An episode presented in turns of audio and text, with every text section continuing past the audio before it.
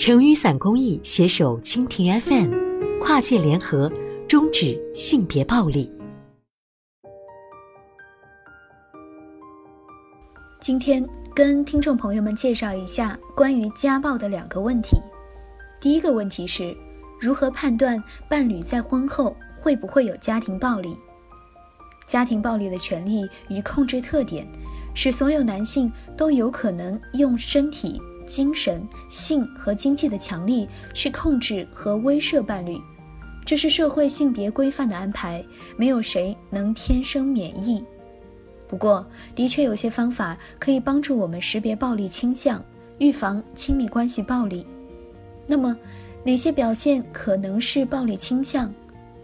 从观念上看，如果一个人赞同僵化的性别成规，比如男主外女主内，女人就该做家务等，并且具有零和游戏的思维，视暴力为解决问题的最高手段，对冲突、矛盾、不满意的状况。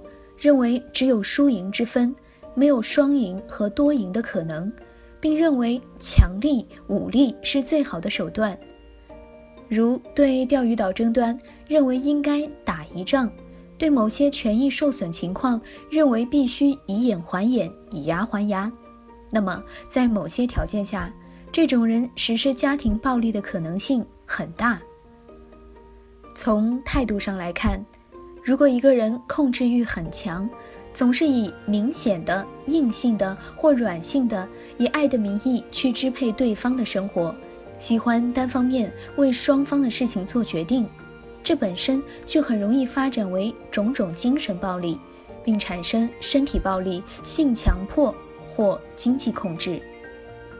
从行为和语言上来看，如果一个人遇到问题，压力、不顺心等时候迁怒于人、推诿过错，在遇到困境时也有可能有家庭暴力。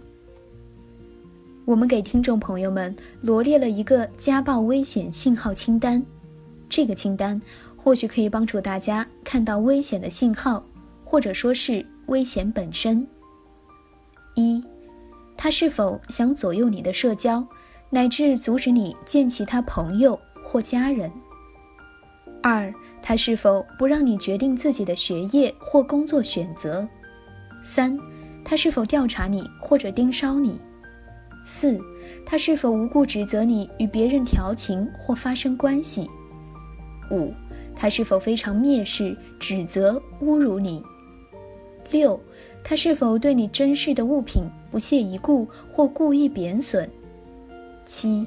他是否认为你不应该也不需要得到性方面，包括避孕和生育方面的信息教育？八，他是否总对你说你不愿意听的和性有关的话？九，你不乐意或不同意时，他也接触或强行接触你的身体？十，他是否在亲密行为和怀孕、生育等问题上一意孤行？十一。他是否不让你获得自己的收入？十二，他是否不让你掌握自己的金钱或财产？十三，他是否拿走你的钱财？最后，你是否怕他？你是否因为害怕他的反应而改变你自己的行为？如果以上的清单不幸命中了几项，你可能需要跟对方谈谈，避免进一步的伤害。今天。关于家暴的第二个问题是，父母家暴对下一代的婚姻观影响有多大？对于这个问题，专家冯源老师说道：“我曾经看过一个纪录片，其中有两兄弟，在父亲家暴母亲及孩子的阴影下长大成人，他们都痛恨家暴，发誓绝不重复父亲的人生，但是他们生活的很辛苦。”因为过去家暴环境熏陶下的某些习得性反应，让他们在处理亲密关系时常常深陷于某种困境，既想摆脱父亲的榜样，又缺乏另类的楷模。人们常说，父母是孩子第一个人生老师，父母对孩子的影响伴随终身。实施家庭暴力并非男性与生俱来的天性和本能。而是在社会性别制度下耳濡目染、慢慢被教化出来的结果，是男性在社会化过程中养成的男子汉气质、不平等的社会性别意识、制度和习惯，潜移默化地允许、鼓励或无视男性使用暴力对待自己的伴侣和子女，对待生活中的女性。一般来说，从小目睹或遭受家庭暴力。使一些男性更容易学会使用暴力处理与伴侣及其他家庭成员的关系，同时使一些女性对家庭暴力习以为常，更能忍受暴力。所见所闻、所感所受，使他们认为这就是女人的命。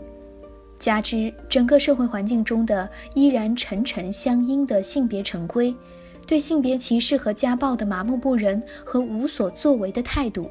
让家暴环境中成长的人，在自己的家庭生活或亲密关系中也难以摆脱阴影。